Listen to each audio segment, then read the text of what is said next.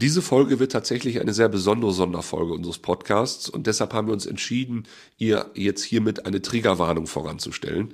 Denn ich habe mit einer Firma aus den Niederlanden gesprochen. Diese Firma stellt Software her auf Basis von künstlicher Intelligenz, mit der dann Behörden in der Lage sind, Täter von Kindesvergewaltigung, von Pädokriminalität schneller dingfest gemacht werden können. Das ist eine tolle Sache, also technisch auch enorm, was da mittlerweile möglich ist. Aber natürlich, wir beschäftigen uns eben mit diesem Thema Kindesvergewaltigung, Pädokriminalität. Und wer da sensibel ist, sollte vielleicht an dieser Stelle dann auch den Podcast abschalten oder umswitchen irgendwo anders hin.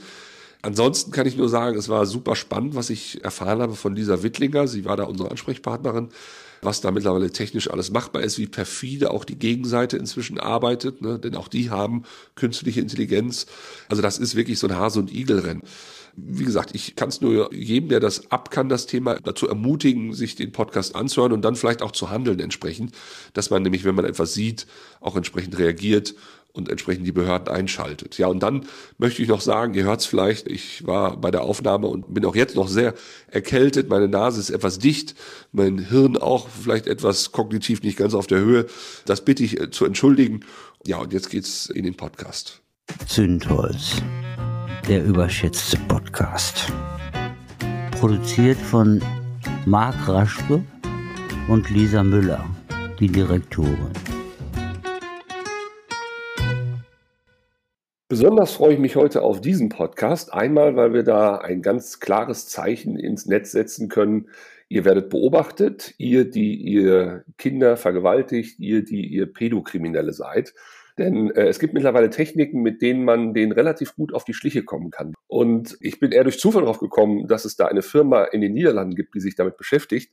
Denn äh, Lisa Wittlinger hatte sich da auf LinkedIn mit einem Posting mal gemeldet, beziehungsweise der Öffentlichkeit kundgetan, dass sie da an entsprechender Technik arbeitet. Sie ist Projektmanagerin des Projekts Aviator. Das ist von der EU-Kommission gefördertes Projekt. Und sie arbeitet bei der Firma Sius. Sius spricht man es, glaube ich, aus. Es sei denn, dieser, ich habe es komplett falsch gesagt. Genau, passt. Nee, passt. Passt sehr gut. Also, und mit ihr möchte ich darüber sprechen, wie diese Technik funktioniert. Also einmal Aviator funktioniert, aber ihr habt auch noch eine zweite Technik wie man eigentlich dieser ganzen Datenflut, die da täglich entsteht, und wir reden ja hier wirklich über Millionen von Daten, wie man dem Herr wird.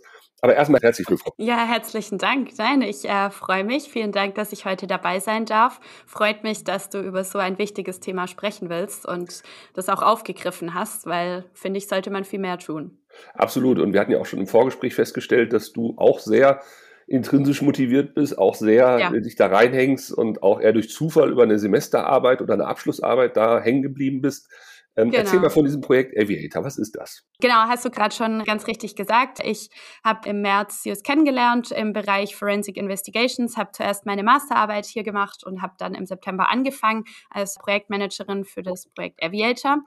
Aviator befasst sich damit, eine Software für Polizeibehörden zu entwickeln, um Reports, also quasi verschiedene Fälle, die gebündelt werden oder die in einem Datensatz enthalten sind, zu priorisieren. Das heißt, wir versuchen aktiv Kinder- und Jugendpornografie ausfindig zu machen, aber dafür ist Aviator im ersten Schritt nicht da, sondern wir versuchen diese Fälle, die reinkommen und sich auf Kinder- und Jugendpornografie beziehen, aus den sozialen Netzwerken, aus dem digitalen Netz, die versuchen wir für Ermittler zu priorisieren. Also zu sagen, quasi, welchen Fall können Sie als erstes ermitteln, weil es sind täglich so viele, dass man da die schiere Flut einfach gar nicht mehr handeln kann. Und da muss man einfach eine Priorisierung reinbringen. Und das versucht Aviator, ja, das den Polizeibehörden zu erleichtern. Genau, du hast gerade Forensic Investigation genannt. Das ist ja quasi Kern eurer Arbeit in den ja. Unternehmen. Also ihr sichert quasi Belege, Beweise digitaler Art, um sie dann nachher für Verfahren gegen die Täter ja, handhabbar zu machen. Ja, nicht ganz. Also die Plattform, die sozialen Plattformen, zum Beispiel nehmen wir jetzt einfach Facebook, sucht selber in seinem Netzwerk nach Datensätzen, Text. Ach, das tun die wirklich, ja? Das, das ja, genau, genau. Man, man, man, hört ja aber nur, dass die das angeblich irgendwie nur so tun und das wie so ein Feigenblatt ist, aber das machen die wirklich, ja? Nee, das machen die wirklich, tatsächlich, genau. Und wenn die dort was finden, dann wird das Ganze zu NECMEC geschickt. NECMEC ist in den USA eine große Einheit, man nennt es National Center for Missing and Exploited Children, ist ein Riesenunternehmen dort. Und die filtern diese Reports, die von diesen sozialen Netzwerken kommen. Das können jetzt aber auch Datensätze von zum Beispiel Google Drive und so weiter sein. Das müssen nicht nur soziale Netzwerke sein. Und dort wird dann geschaut, ob dort äh, illegales Material enthalten ist, also ob da tatsächlich Kinder- und Jugendpornografie enthalten ist oder anderes illegales Material. Und dann wird dieser Report, der dort erstellt wurde, an das jeweilige Land geschickt.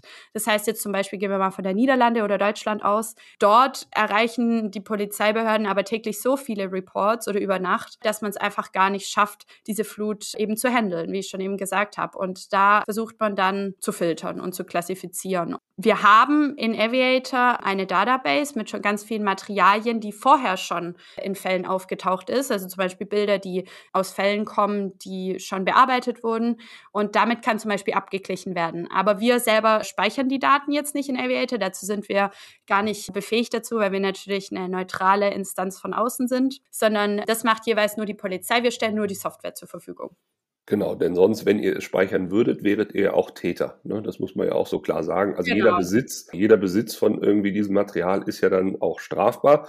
Das ist, denke ich, eine künstliche Intelligenz, die dahinter ist, ne? die das entsprechend in der Menge auch, weil du hattest auch, glaube ich, auch Daten mal gesammelt, also auch Zahlen, wie viele da so anfallen, wenn du die vielleicht nochmal beschreiben kannst? Also das ist nochmal ganz wichtig zu sagen, wir arbeiten nicht mit illegalem Material. Wie gesagt, wenn wir ein Tool erstellen, dann erstellen wir das für die Polizei zum Beispiel oder für Hotlines, die Meldungen erhalten und die trainieren dann diese Software, die wir zur Verfügung stellen. Und wenn man mal so Zahlen anschaut, das ist schon erschreckend. Also gerade dieses Center in den USA, von dem ich gerade schon gesprochen habe, die haben 2023 allein schon 32 Millionen gemeldeter Fälle erhalten, auch von Netzanbietern zum Beispiel, also Englisch Electronic Service Providers und aber auch der Öffentlichkeit. Und wenn man da mal die Zahlen im Verhältnis anguckt, wie viel es 2020 waren, da waren es nur 21 Millionen. Also das ist schon eine Steigerung von über mehr als 10 Millionen Fällen in drei Jahren.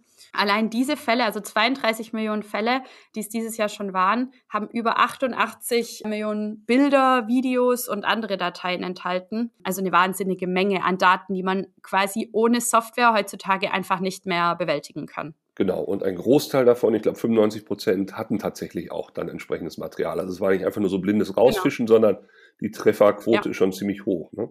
Genau, das ist jetzt natürlich die Statistik von NECMEC selber, aber genau, also 95,5 Prozent enthalten äh, laut NECMEC illegales Material und das ist natürlich eine wahnsinnig hohe Zahl. Also das ist äh, übel. Genau, ja. und wir dürfen davon ausgehen, dass es ja mitunter auch eher wieder die Spitze des Eisberges ist, weil es ist ja so ein bisschen ja. so ein Hase- und Igel-Spiel, ne? diese, diese Sache, weil auch diese KI, die ihr ja da jetzt, oder zumindest ein Machine Learning, was ihr ja da nutzt, das hat die Gegenseite ja auch. Ja, ja, auf jeden Fall. Also das ist diese Täter werden ja auch immer raffinierter. Da muss man natürlich auch immer ein bisschen vorsichtig sein, was man erzählt, weil man möchte natürlich einem Täter auch kein äh, Wissen in die Hand geben, das er nachher wieder für sich nutzen kann. Ich meine, viele sind da sehr gewieft. Die wissen ganz genau, was sie da tun und wie sie dieses Material natürlich auch verstecken können.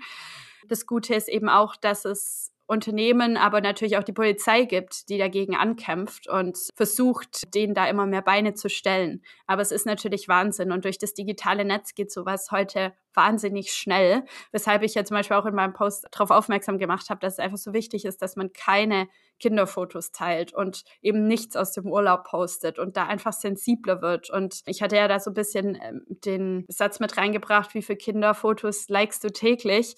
Und nicht, um da jemand jetzt direkt einen Vorwurf zu machen, aber einfach um mal aufmerksam zu machen, wie viele Kinder siehst du denn täglich? ohne dass du spezifisch darauf achtest, ohne dass du was postest. Also bei mir selber ist es Wahnsinn, wie viele Kinderfotos ich täglich sehe. Durch Werbung natürlich, aber auch durch privaten Upload. Und das ist, man macht es den Tätern halt wahnsinnig einfach. Und man kann sich gar nicht vorstellen, wie einfach das heute auch ist, quasi ein, ein Kinderfoto zu benutzen und Kind eigentlich angezogen ist, das nachher dann aber halt durch KI verändert wird und das Gesicht dann auf einem nackten Kinderkörper abgebildet wird. Und da muss man einfach viel mehr Aufklärungsarbeit leisten, finde ich. Genau, da gibt es ja auch immer diesen schönen Satz, äh, teile nur das Foto im Netz, was du auch breit wärst in deinem Dorf, an jedem Baum, an jeder ja. Laterne ne, und so weiter. Und zwar dein Leben lang dann da hängen lassen möchtest. Ne? Weil genau. das muss man ja auch genau. deutlich sagen, Internet vergisst nicht und man muss eben immer wieder gucken, dass man diese Daten, die man da gibt, auch wenn man sie jetzt vielleicht noch gar nicht großartig einordnen kann, im Sinne von, naja, damit wird man schon nichts Negatives tun können. Aber spätestens in drei, vier, fünf Jahren, und wir haben es jetzt ja mit der künstlichen Intelligenz gesehen, auf einmal ist ein Quantensprung an Dingen möglich mit solchen Bildern, die man vorher gar nicht so im Blick hatte. Ne? Und wenn man das dann mal äh, sich so vor Augen führt, ich glaube, dann sollte jede Mutti und jeder Vati, die dann noch so stolz sind, dass das Kind jetzt irgendwie in die Windel machen kann oder was weiß ich was, die sollten einfach die Hände davon lassen, das über das klassische soziale Netz zu posten. Ja, vor allem, man hat das einfach auch unter dem Beitrag gesehen, wie viele Leute dann doch kommentiert hatten. Und eine Dame hatte, glaube ich, drunter kommentiert, man soll es sich doch einfach vorstellen, man würde ein Bild von seinem Kind ausdrucken, ähnlich wie du es gerade gesagt hast, und in einer Großstadt in der Fußgängerzone verteilen, ohne Kommentar. Wie vielen Leuten würde man ein privates Foto in die Hand drücken? Und das ist halt eben genau das. Ich glaube, viele sind sich einfach überhaupt nicht bewusst, dass solche Bilder so schnell verbreitet werden können. Und wenn man auch sieht, wie viel letztendlich einfach passiert, äh, man kann da einfach auch seinem Nachbarn, den man erst seit gestern kennt, nicht vertrauen und sollte man auch nicht. Das sind einfach persönliche Daten und man sollte die Rechte der Kinder und vor allem der eigenen Kinder natürlich auch einfach schützen und das respektieren. Genau, und das macht es ja auch so schwierig. Man weiß eben nicht, wer, wer wirklich Täter ist. Ne? Und man muss da wirklich genau. äh, fast ein bisschen paranoid vorsichtig sein. Es ist ja immer wieder erschreckend, wenn so ein Fall dann auch in die Medien kommt. Die Zahlen sind ja wirklich erschreckend und auch äh, ne, vermeintlich dann der liebe Onkel oder der hat sich doch immer äh, im, im, Fußballverein um die Kinder gekümmert und so weiter und so fort. Ja, also das sind ja, ja immer ganz, ganz vermeintlich vertraute Situationen, in denen dann plötzlich sowas passiert. Kommen wir mal zu denen, die eure Software nutzen, also die Behörden in Deutschland. Da sind ja Menschen, die den ganzen Tag sich so einen Müll angucken müssen und ja. die damit unter auch sehr schwer dran zu knacken haben. Auch da kann ja eure Software durchaus helfen. Ne? Ja, also ich meine, das ist äh, wirklich tragisch teilweise, wenn man natürlich erfährt, auch was Ermittler da sich täglich anschauen müssen. Und ich muss sagen, ich habe einen riesen Respekt vor diesen Menschen, die das wirklich täglich machen, um irgendwie diese Welt auch zu einem besseren Ort zu machen. Ich bin super dankbar, dass es solche Menschen gibt. Und ich durfte auch im Rahmen von meinem Masterprojekt im Frühjahr und Sommer mit ein paar Ermittlern sprechen. Und das war schon erschreckend, was man da teilweise erfahren hat, wie, wie sehr das die doch auch belastet, aber auch was für eine wahnsinnige ja, intrinsische Motivation, die doch auch haben, diese Arbeit zu tun. Ähm, und die sind dann weder von einem Gehalt getrieben oder von irgendwas, sondern wirklich einfach, weil sie sagen, wir müssen es bekämpfen, wir müssen schauen, dass es weniger wird, wir zumindest den Kindern helfen, denen wir helfen können. Und deswegen, ich finde das Wahnsinn. Und wie du schon eben angesprochen hattest, die müssen sich das täglich reinziehen und sehen ja da teilweise auch raffinierte Dinge. Also ich hatte es ja auch schon so im Vorgespräch, hatte ich ja schon mal erzählt von dem Schneewittchen-Fall. Da hat mir ein Ermittler tatsächlich erzählt, dass in einen so einen Schneewittchen-Film wurde in die Mitte diese Szene reingeschnitten, aber nicht ähm, in der Hauptspur, sondern in einer unterliegenden Spur, die man erst sehen konnte, wenn man tatsächlich im Bearbeitungsprogramm diesen Film angeschaut hat. Und das ist natürlich super raffiniert. Also man muss sich so einen Film dann eben anschauen, den man entsprechenden Programm öffnen und sieht dann eigentlich, was darunter liegt. Und das ist eigentlich schon absurd, wenn man darüber nachdenkt. Und das ist ja eben das Schöne mit eurer Software, dass man entsprechend auch komprimiert das nur dann vorgesetzt bekommt, was tatsächlich kritisch werden könnte. Ne? Man muss sich nicht den ganzen Quatsch angucken. Gut, bei einem Schneewittchenfilm, da ist es erstmal vielleicht auch völlig unverdächtig, ne? wenn man denkt, was soll das hier? Also allein erstmal auf die Idee zu kommen, dass das da in einer Unterspur liegt, ist ja schon raffiniert. Aber ich kann mir vorstellen, dass es da noch zig andere Raffinessen gibt und ich kann mir auch vorstellen, dass ihr da entsprechend auch vorbereitet seid, weil es ja immer auch wieder ein Nachschärfen ist. Ne? Die einen legen vor, die anderen rücken nach. Also deshalb Hut ab, dass ihr das so da tut. Kann man denn sagen, dass das äh, in irgendeiner Weise schon nennenswert was gebracht hat? Also habt ihr irgendwie Zahlen, mit denen ihr sagen könnt, ihr habt schon so und so viele Fälle aufgeklärt? Das ist immer sehr äh, schwierig, weil wir kriegen solche Daten von der Polizei nicht. Viele Fälle laufen ja auch sehr lange. Aber welches Tool du gerade angesprochen hast, ist unser Fenos-Tool und dieses Tool hilft eben Ermittlern spezifisch bei der Aufklärung von Fällen. Und da sind wir schon mit verschiedenen Ländern quasi in einer Kooperation, äh, die arbeiten mit unserem Tool, versuchen es natürlich auch ständig für die Polizeibehörden zu verbessern. Wir wissen auf jeden Fall, dass kriegen wir immer wieder Feedback, jetzt nicht äh, speziell mit Zahlen, aber wir kriegen natürlich immer wieder positives Feedback von den Behörden, wenn zum Beispiel ein neues Feature rauskam, das ihnen geholfen hat, einen bestimmten Fall aufzuklären. Das ist ja für uns auch wichtig, weil wir sind, wenn wir so eine Software entwickeln und das ist in dem Bereich, das muss man eben klar sagen, das ist eine Nische. Also es gibt verhältnismäßig wenig Abnehmer. Das ist nicht ein Riesenmarkt, auf dem man sich bewegt, sondern das ist eben eine sehr kleine Zielgruppe, sehr, sehr spezifisch, mit sehr spezifischen Bedürfnissen. Da greift man jetzt nicht quasi den großen Bedarf ab. Und deswegen stehen wir auch in sehr, sehr engem Austausch mit unseren Usern, aber natürlich auch mit allen potenziellen Usern, weil wir natürlich die Software, wie gesagt, ganz spezifisch auf die anpassen möchten. Und das ist natürlich dann prima, wenn man dann so positives Feedback bekommt und hört, dass es auch wirklich angeschlagen hat und dass damit zum Beispiel ein Fall gelöst werden konnte. Warum macht eigentlich eure Firma das, wenn das doch so ein kleiner Markt ist? Also ihr werdet es sicherlich nicht aus Gewinnstreben machen. Eine sehr gute Frage. Das habe ich mir am Anfang auch gefragt. Das ist auch, warum ich hier so gerne arbeite, weil es hier einfach um diese Sinnhaftigkeit geht und das hat unser Gründer mir mal persönlich bei einer Wattwanderung ganz gut äh, erklärt, warum er das gemacht hat. Er möchte einfach was Gutes für die Gesellschaft tun. Und angefangen hat es ursprünglich mal, dass er alte Videokassetten ausgelesen hat und dafür eine Software erstellt hat und die digitalisieren musste. Und irgendwann kam dann die Polizei, die niederländische Polizei auf ihn zu und meinte, wäre das nicht was? Gäbe es da nicht eine Möglichkeit, äh, dass du uns hilfst, quasi die Fälle, die wir noch digitalisieren müssen, also die, die Datensätze, die wir quasi noch auf Kassette haben, zu digitalisieren. Und so hat es angefangen. Und ähm, ich finde es einfach mega schön, dass sich auch so als Ziel setzt als Unternehmen und ähm, quasi da eine gesellschaftlichen Veränderung mit oder zu einer Veränderung mit beizutragen oder zu einer Verbesserung und eben auch den Teil der Gesellschaft zu schützen, der sich selbst nicht schützen kann. Und das sind in dem Fall eben Kinder. Ja, und äh, das ist tatsächlich auch das Ziel. Und das ist natürlich ein schwieriger Markt, das ist ganz klar, aber es ist auch ein sehr spannender Markt und äh, bietet natürlich auch super viele Möglichkeiten, um mit ganz vielen spannenden Menschen zu sprechen. Wie funktioniert denn dann konkret eure Software? Also was, was, was für Systematiken stecken dahinter? Es gibt natürlich ganz verschiedene Techniken, die man einsetzen kann. Ähm, nicht alle basieren auf KI, ähm, aber die meisten tatsächlich. Da geht es zum Beispiel los, dass wir Targeted Online Research nutzen. Das heißt, es ist eine künstliche Intelligenz oder ein Machine Learning, das quasi im Open Web nach Informationen schaut. Und das sind keine Informationen, die jetzt irgendwie über die Person erfasst werden, die ähm, nicht erfasst werden dürften, sondern es sind alle Informationen, wie zum Beispiel ein ganzes Facebook-Profil wird einfach automatisch ausgelesen. Also es werden einfach verschiedene Prozesse automatisiert, was Ermittler sonst ewig dauert, das alles durchzugehen. Es wird zum Beispiel sofort dein Facebook-Profilbild analysiert und geschaut, ist da ein Kind mit drauf? Wie alt könnte dieses Kind sein? Welche Informationen hast du schon auf äh, LinkedIn veröffentlicht?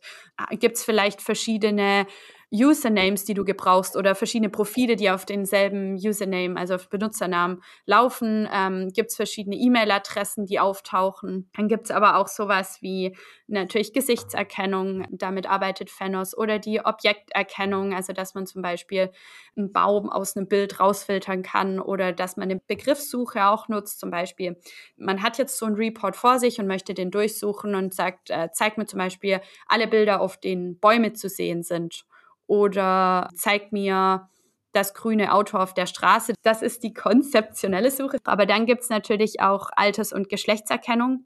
Wenn zum Beispiel jetzt wirklich ein Kind auftaucht, dass man schon vorher ein bisschen einkategorisiert. Ist es ein Jugendlicher? Ist es ein Kind? Ist es ein Kleinkind, ein Baby?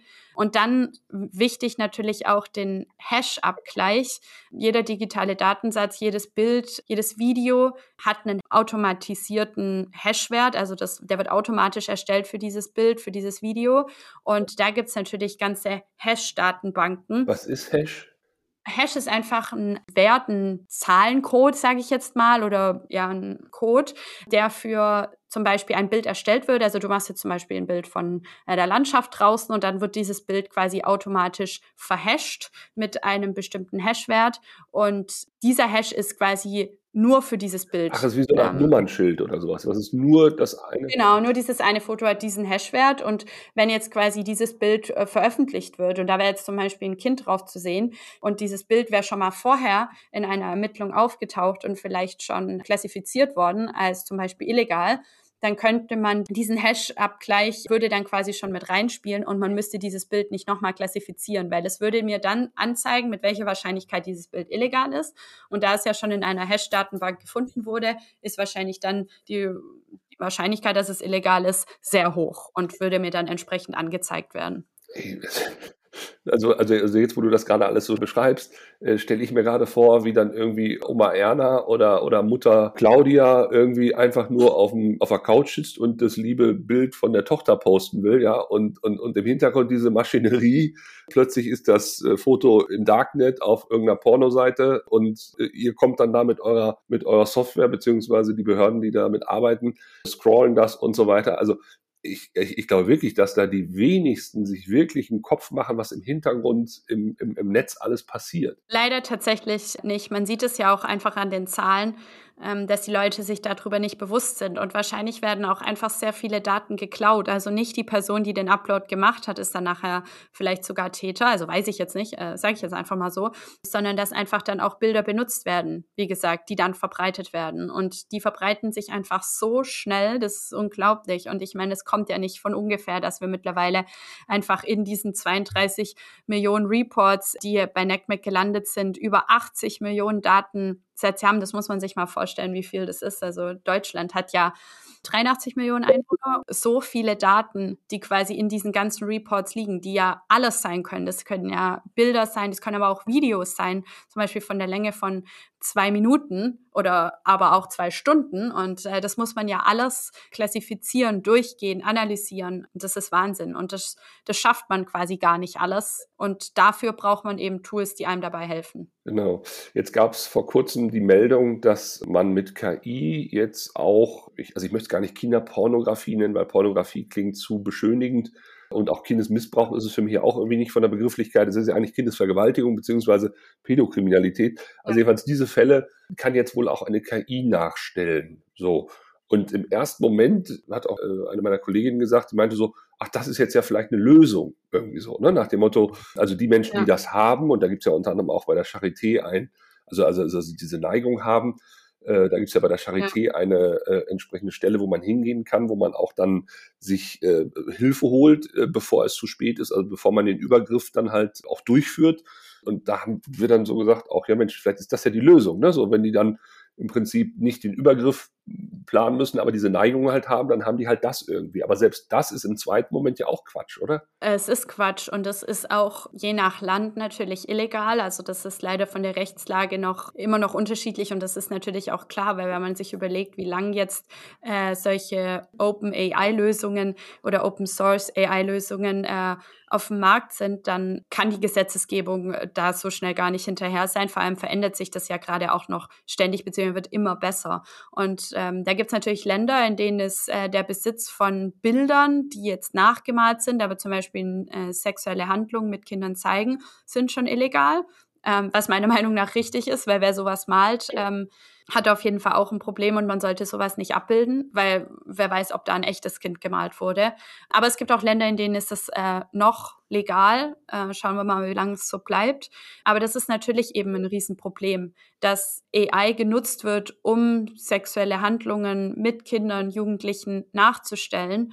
Und ähm, das natürlich auch immer perfider wird, weil man so natürlich auch Schwierigkeiten hat, den Tätern auf die Schliche zu kommen. Das ist natürlich eben diese Krux an der Geschichte, dass man natürlich vielleicht sagen kann, okay, vielleicht ist es zum Glück nur ein AI-generiertes Kind, wenn man das jetzt mal wirklich äh, so stehen lassen möchte, obwohl das natürlich, wie gesagt, meiner Meinung nach trotzdem verkehrt ist. Aber auf der anderen Seite kann es eben auch sein, dass ja Täter sich an diesem, an diesen Kniffen bedienen und einfach ein echtes Bild mehr aussehen lassen als AI. Und ähm, man ja, hat dann Schwierigkeiten, das tatsächlich zu erkennen. Und das ist eben ein sehr, sehr schmaler Grad. Meiner Meinung nach gibt es da eigentlich kein, also sollte man davon nicht profitieren, sondern man sollte es grundsätzlich verbieten.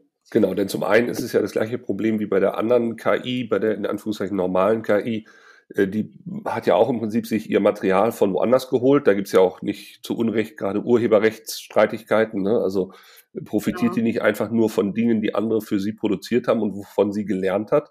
Und, und erschreckend finde ich ja, wie du sagst, dass dann Täter, in dem Fall äh, der Pädokriminalität, dann teilweise reale Videos wie KI-gestützte oder KI-produzierte Videos aussehen lassen, indem sie dann, was weiß ich, vielleicht irgendwie nochmal einen sechsten Finger an das, an das Kind machen, so äh, retuschieren, damit das, äh, weil das ja immer so der klassische Fehler von künstlicher Intelligenz manchmal, wo ich mich auch mal so frage, also wenn ihr angeblich so intelligent seid, ihr Systeme, warum gelingt ausgerechnet das nicht? Ne? Ja, Ja, und halt auch einfach zum Beispiel die Hautkletten oder diesen unnatürlichen Look so ein bisschen mit reinbringen. Das kann man natürlich auch auf Fotos mit Fotobearbeitung so heute super easy mit filtern. Und schon sieht das Bild irgendwie nicht mehr ganz so natürlich aus.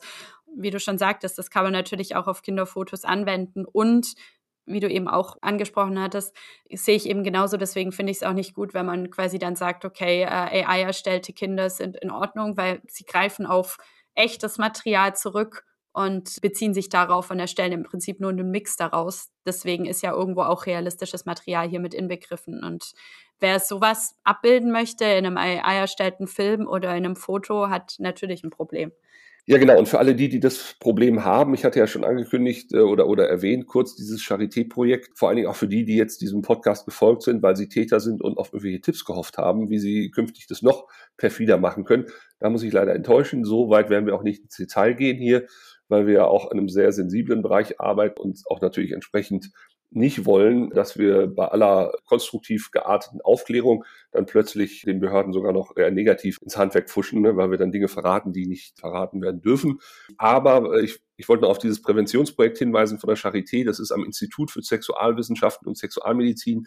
Es heißt kein Täter werden und äh, das besteht seit 2005 und hat da im Prinzip Therapieplätze eben für Menschen, wie heißt es mal so schön, sie, sie, die schreiben das irgendwie so, lieben sie Kinder mehr, als ihnen lieb ist. Und das ist, glaube ich, ein Punkt. Also es ist schwierig, damit differenziert umzugehen. Umso mehr fand ich es toll, dass diese, dieses, dieses Präventionsprojekt gibt, die es nämlich versuchen, die Leute irgendwie noch wieder zu fangen und, und, und, und, und eben nicht zu Tätern werden zu lassen. Zugleich finde ich es toll, dass ihr da seid. Äh, ich war richtig beseelt, als ich wusste, dass, dass es da Menschen gibt, die wirklich sich auch mit ihrer Technik und mit ihrem Know-how aufmachen, um, um eben den Tätern da das Handwerk zu legen.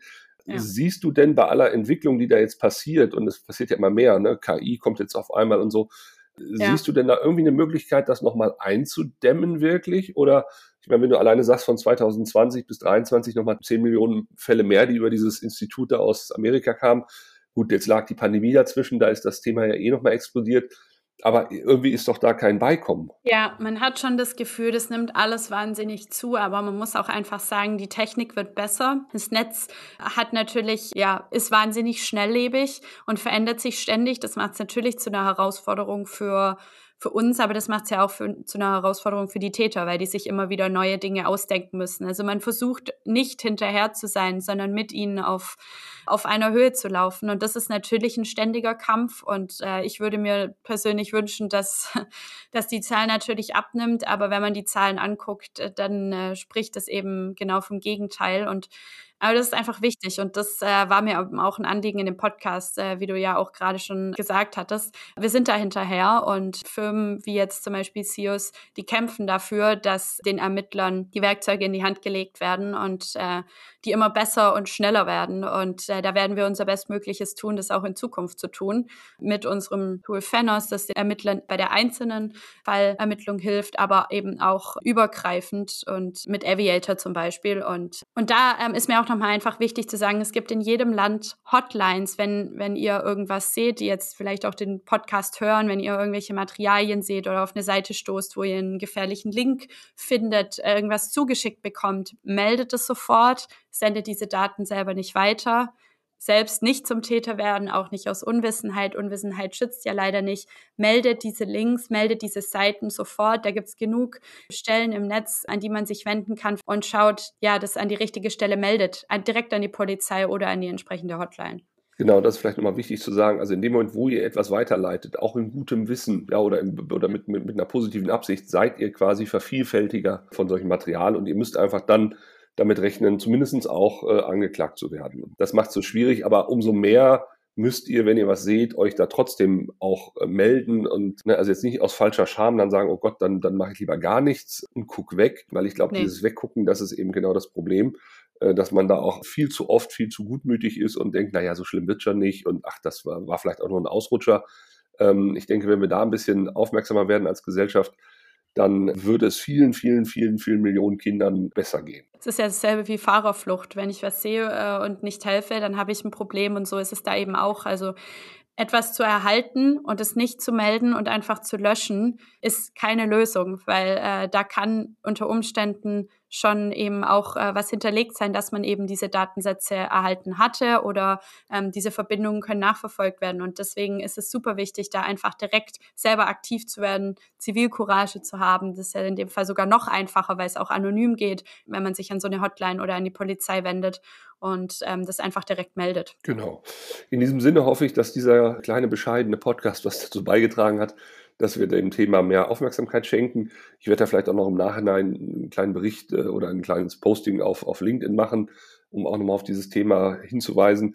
Ich fand das sehr, sehr toll, Lisa, dass du da auf LinkedIn dieses Posting gemacht hast, dass du heute hierher gekommen bist und dass es überhaupt eure Firma gibt. Also an dieser Stelle auch einen schönen Gruß an eure Chefs, die ja nun wirklich auch Tolles leisten. Ich hoffe, dass ihr da dem beikommt und dass das irgendwann, also ich denke, was man auf jeden Fall sagen kann, äh, liebe Leute da draußen, die ihr denkt, ihr könntet da in, diese, in dieses Business rein als Täter in Anführungszeichen, es ist nicht so einfach. Ja, und vielleicht ist das auch schon mal ein Signal. Ihr werdet beobachtet und ihr seid vor allen Dingen, äh, also was dieses technische Know-how angeht, seid ihr einfach äh, Amateurliga im Vergleich zu dem, was da mittlerweile Champions League mäßig mit KI und so gearbeitet wird. Also deshalb äh, versucht es erst gar nicht. Das wäre ja schon mal ein Hinweis. Nee, und auch danke dir, Marc. Ich habe mich sehr gefreut, äh, dass du dir, ja, dass du da auch Raum gegeben hast jetzt hier in dem Podcast, weil ich ja, es ist einfach ein super wichtiges Thema. Man muss mehr darüber sprechen und das habe ich ja auch äh, in unserem Vorgespräch schon mal angesprochen. Es ist halt wahnsinnig schwierig, darüber zu kommunizieren, weil es so sensibel ist, ähm, weil es für viele Menschen ein Triggerthema ist, was ich natürlich auch verstehen kann, weil sie vielleicht selbst betroffen waren oder sich einfach sehr schwer tun, sich sowas überhaupt vorzustellen und mit sowas noch nie Berührungspunkte hatten. So ging es mir in den ersten Gesprächen auch. Ich fand es wahnsinnig erschreckend, wie, wie viele Fälle es tatsächlich dann doch gibt und wie viele Schicksale, also wie viele Kinder davon betroffen sind und darunter leiden müssen. Und äh, deswegen ist es einfach so wichtig, dass man auch andere Leute darauf aufmerksam macht. Also vielleicht hört ihr ja auch diesen Podcast und seid danach motiviert, auch darauf aufmerksam zu machen, falls ihr äh, bei eurer Freundin äh, online irgendwelche Bilder entdeckt und zu sagen, hey, es ist wirklich notwendig, nimm es doch runter. Deswegen vielen Dank, dass du dir da jetzt auch die Zeit genommen hast, äh, dem Thema Raum zu geben. Ich danke dir, liebe Lisa, und macht weiter so. Bis dann. Zündholz, der überschätzte Podcast. Titel gesprochen von Dr. Alexander Risse.